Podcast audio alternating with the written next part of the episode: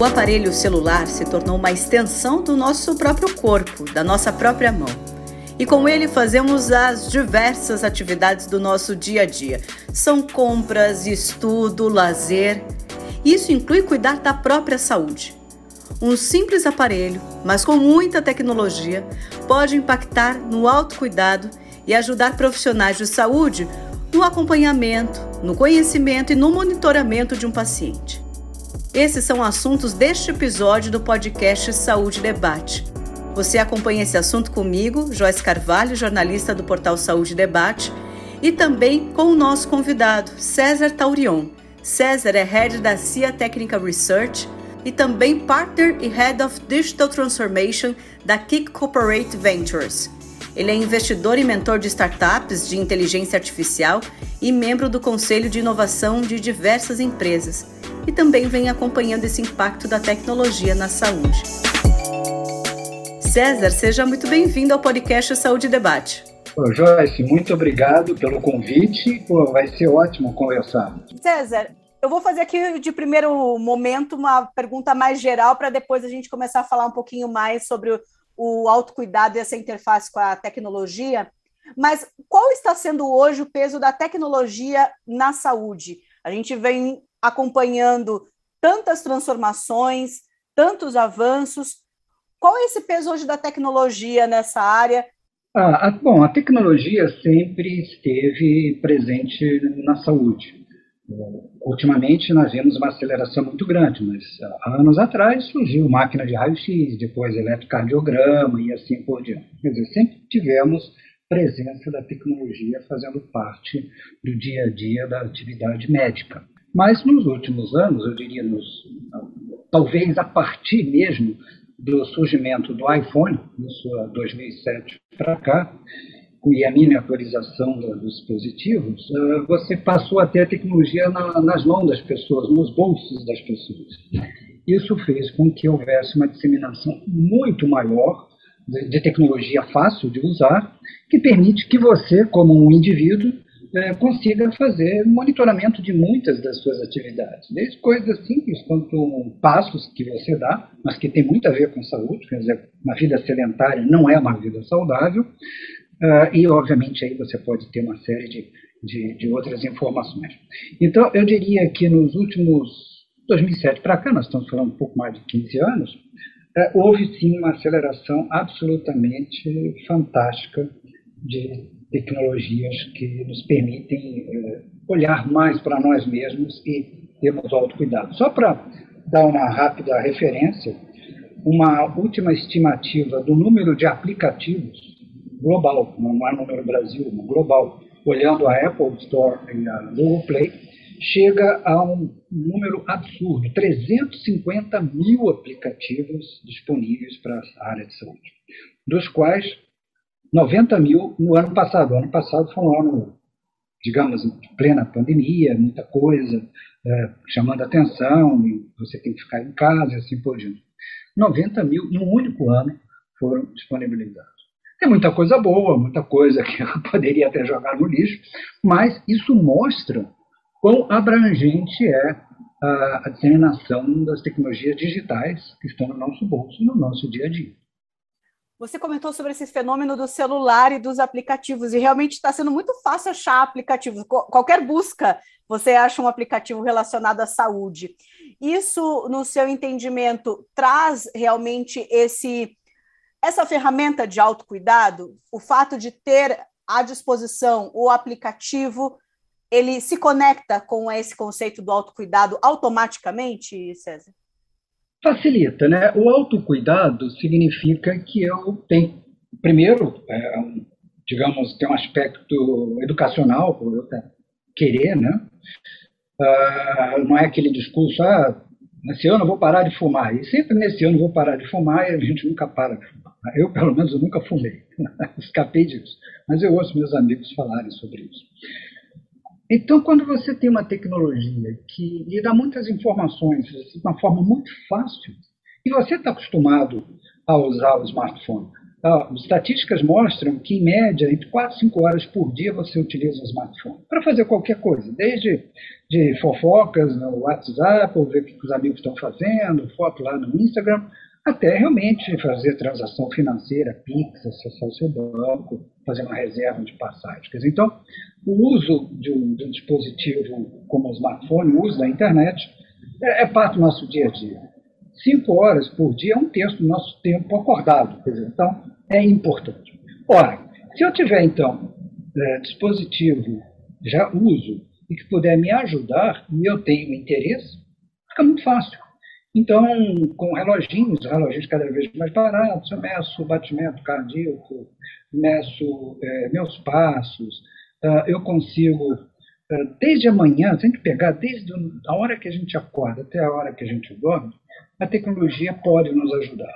Muita coisa disso que eu vou falar está na experimentação, mas é real. É você acordar, você pode acordar com uma música que seja adequada para você. Você tem hoje algoritmos que geram música sintética de acordo com o seu gosto. Então, você olha, eu gosto de uma música tipo indiana, tibetana, aquele bum, aquela coisa. Ótimo, eu acordo dessa forma. Eu escolho a música que eu quero despertar. O smartphone faz isso para mim. Depois eu posso pegar o smartphone, existem hoje diversos aplicativos que analisam sua tosse, ver se tem algum sintoma. Uh, pode analisar uh, pela sua expressão facial, uh, por exemplo, como é que você está em termos de estresse. você pode analisar uma série de sinais vitais. E, e, hoje, com, digamos, a a, a facilidade da telemedicina, a telemedicina também era uma coisa que a legislação já, de alguma forma, contemplava desde 2002, mas havia muita restrição, mais psicológica, né, do que dos dois lados, né, tanto dos médicos quanto das pessoas, mas uh, com a pandemia isso tornou hábito. Então, com, com o dispositivo, eu consigo chegar e tirar uma foto da minha pele, passar para o dermatologista e dizer, olha, é, isso pode ser uma coisa simples ou não, ou vem aqui, né? Quer dizer, tem, não, não é eliminar realmente o contato físico, tem coisas, mas tem muitas coisas que você pode fazer você mesmo. Tem um dado interessante de algumas especialidades é, que em torno de 70%, 80% das consultas aos consultórios não são necessárias, são coisas muito simples. Então, uma conversa com o, médico, ou mesmo um aplicativo que faça algumas perguntas, pode ajudar. Não é eliminar o médico em absoluto, mas deixar o médico fazer o que realmente precisa e não ficar perdendo tempo em coisas muito simples. Por exemplo, no caso real, é, uma vez eu estava falando de ortopedia. Um colega meu falou que ele estava com dor no joelho. E aí a esposa dele é médica, mas não é ortopedista. Mas tinha um amigo ortopedista. Fala, fala com fulano. Ligou para o amigo, o amigo por telefone mesmo, assim, ah, legal, você está com dor no joelho. Ah, me diz uma coisa, você trocou de sapatos recentemente? Ah, sim, eu estou agora usando um novo sapato. Cara, faz o seguinte, volta ao sapato anterior e daqui a uma semana vê se a dor melhorou. Melhorou, pronto, você não precisa, você não tem problema nenhum no joelho, é, é porque o sapato está se adaptando, você está forçando mais o joelho. Você precisa ir ao consultório para isso? Não. Esse é apenas um pequeno exemplo, uma amostra que você pode fazer muita coisa com a tecnologia. A tecnologia consegue ver batimento, pressão arterial, nível de oxigenação que você tem, né, oxímetros. Ah, com análise da pálpebra, você pode, inclusive, verificar o nível de hemoglobina do sangue e assim por diante. Então, me permite é, está me monitorando e essas informações, caso anomalias sejam identificadas, passar para o especialista, para o médico, sim, que vai é, tomar as devidas é, precauções, devidas ações. Não, vem aqui, faz esse exame, faz aquilo. Então, isso me parece que permite você ser é, mais, é, mais ativo no seu próprio autocuidado.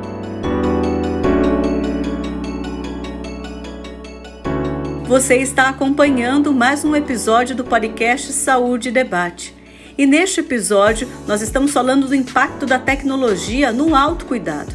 Como o aparelho celular, repleto de tecnologia, está ajudando a cuidar mais da própria saúde Isso por meio dos aplicativos, da inteligência artificial e como essa tecnologia ajuda a própria pessoa e também as equipes de saúde neste cuidado, para além da prevenção, para também a adesão ao tratamento. Nosso convidado neste episódio é o César Taurion. Ele é Head da CIA Technical Research, também Head of Digital Transformation da Kick Corporate Ventures e vem sendo investidor, mentor de startups de inteligência artificial e membro do Conselho de Inovação de diversas empresas.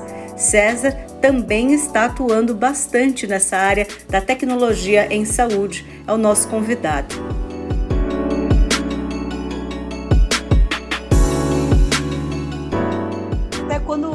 comentava sobre essa questão do aplicativo, do, do, do número de passos, do batimento, que são, são ferramentas hoje até bem acessíveis, né? A gente ouve pelo celular ou pelo, como você disse, né, pelo relógio, pelo digital, mas já me remete a algo muito de hábito de vida e de prevenção.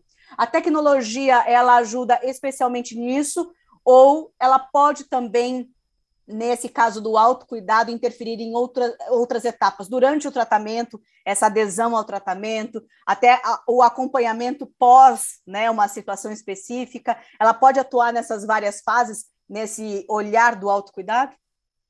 Olha, com certeza sim, né? porque, inclusive, é interessante eu comentar muito nessa linha.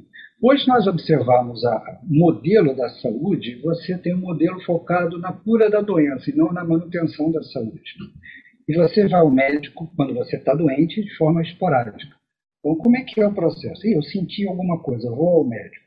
Mas pode ser que você já está sentindo, quando você está sintomático, a coisa estava lá já algum tempo. Você não, não teve nenhum indicador. Eu poderia ter alguns indicadores antes, né, se eu tivesse uma monitoração contínua. Bom, eu vou ao médico, ele me passa alguns exames e eu volto daqui a um mês com os resultados. E nesse período de um mês, o que, que eu fiz, o que, que eu não fiz? O médico não sabe. Pode ser que eu não tenha gostado daquele médico e vou para outro. Então ele jamais vai saber se o que ele receitou deu certo ou não. Pode ter dado certo, mas eu não gostei, achei ele antipático, mudei de médico. Ele jamais vai ter resposta se aquilo deu certo ou não, se, a, se realmente a terapia dele funcionou.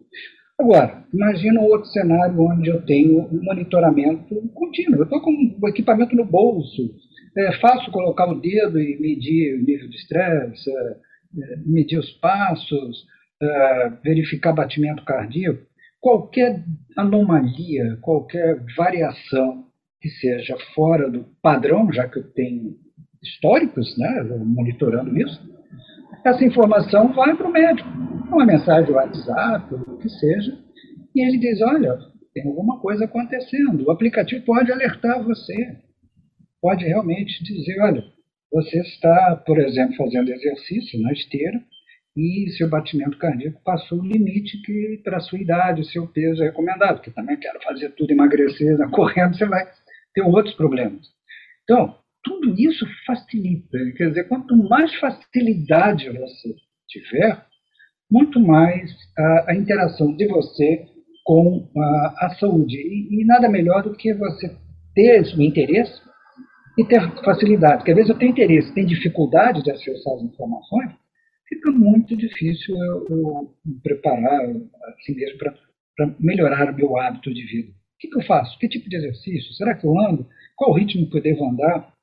A tecnologia pode me ajudar.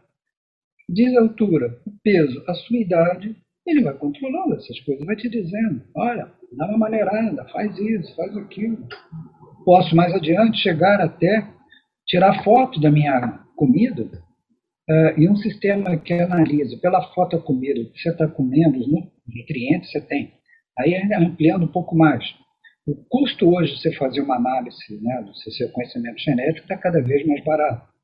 Não precisa fazer todo o sequenciamento, mas você pode fazer uma parte relativamente barata de verificar como o seu metabolismo reage a alimentos.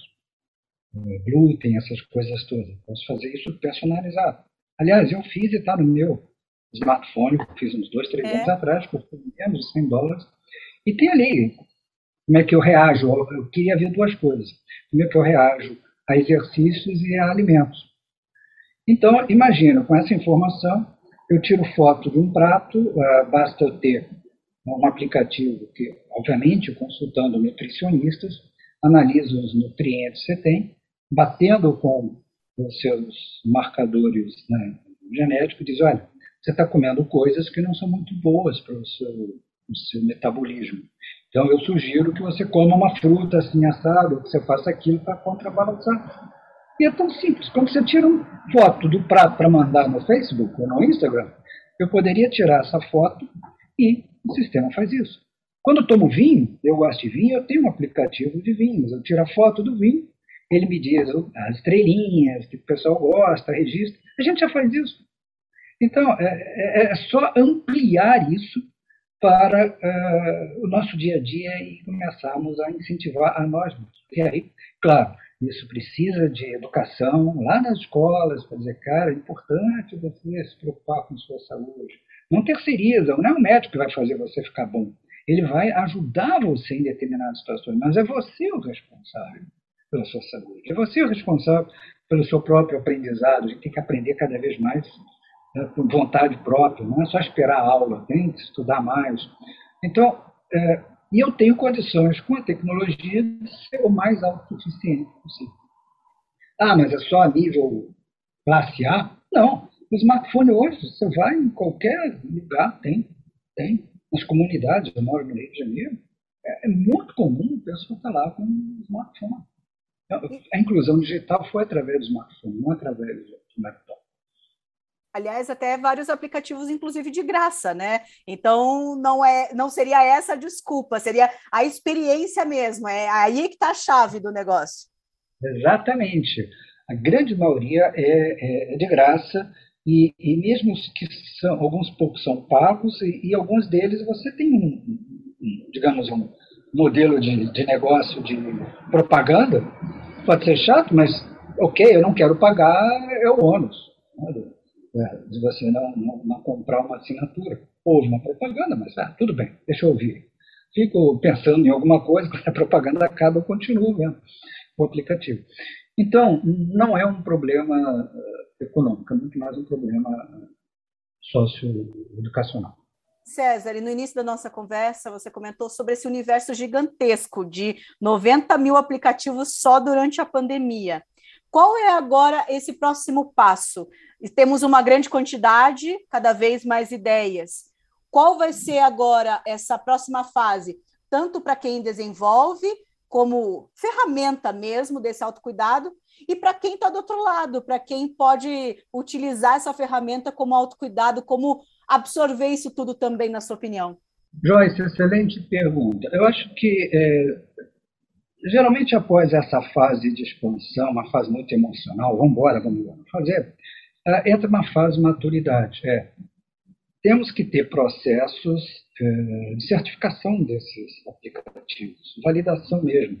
Uh, ou seja, tem aplicativos que dão bons resultados, outros resultados ruins. Tem que haver um critério de avaliação para você considerar como um dispositivo de uso médico. Uma coisa é batimento cardíaco numa esteira.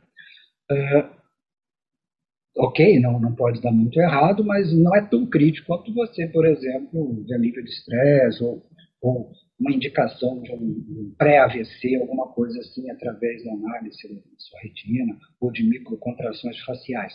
Pesquisas feitas nesse microcontrações faciais são indicativos de um possível AVC. Ora, eh, errar, coisas erradas, falso positivo, falso negativo, são muito ruins. Eu tenho que minimizar isso. E, e, e, obviamente, as pessoas são diferentes, o algoritmo que é testado num ambiente, ao ir para outro ambiente, apresenta resultados diferentes, os dados são diferentes, o comportamento da pessoa é diferente, o metabolismo é diferente.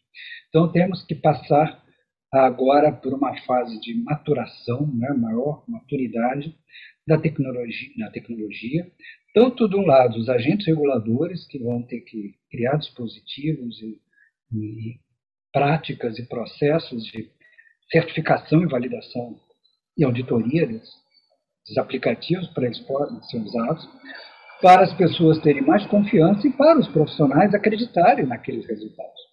Se eu sou um profissional, sou um médico, e vem eh, resultados de anomalias de um, de um, de um cliente meu, e eu não acredito, não confio naquele aplicativo, não é legal. Eu tenho que ter confiança que aquele aplicativo. Então, eu acho que nós vamos entrar numa fase que é essencial de dar credibilidade aos aplicativos. Quando você faz muita quantidade, você não tem garantia de qualidade. Você tem quantidade, não qualidade. Eu agora vejo que, sim, as pessoas estão se interessando, tem muita coisa, vamos separar o que é bom e o que é ruim. E aí você vai precisar, obviamente, de critérios de certificação, critérios que ajudem até a, tanto a pessoa ter confiança quanto o profissional também ter mais credibilidade nos algoritmos que estão por trás aplicativos. Eu acho que é a fase que nós vamos ver isso. Indiscutivelmente, novas tecnologias, novos sensores uh, vão ser disponibilizados e vai ser um, um, um contínuo. Então, eu vejo cada vez mais que nós estamos caminhando para uma transformação da medicina, sair do, da cura, foco na doença, da, da, para a realmente manutenção da saúde, de uma manutenção onde você faz correção, só corretiva para ser preditiva, de uma uh, medicina que deixe de ser esporádica, eu vou de vez em quando, para ser contínua, monitorada em tempo real, e de medicina de massa para uma medicina personalizada. À medida que eu tenho os positivos e os custos de fazer sequenciamento genético vão diminuindo ao longo do tempo. Se a gente voltar no tempo, 15 anos atrás, 2007, a gente não tinha esse smartphone. Hoje faz parte da nossa vida. É um corpo, é um órgão do nosso corpo humano. Né? Puxa, esqueci, eu volto para casa para pegar. É, é, como eu esqueci meu braço, vou voltar e pegar. Em 15 anos. Então, imagina daqui a 15 anos, com a evolução tecnológica cada vez mais acelerada, o que, que nós vamos ter? Então, com certeza, nós vamos ter essa transformação da medicina. César, muitíssimo obrigada pela sua participação hoje por aqui, nos trazendo esse panorama e entendendo esse contexto, afinal, faz parte já do nosso dia a dia, com certeza. Obrigada, César. Obrigado, Joyce. Muito obrigado por estar aqui com você.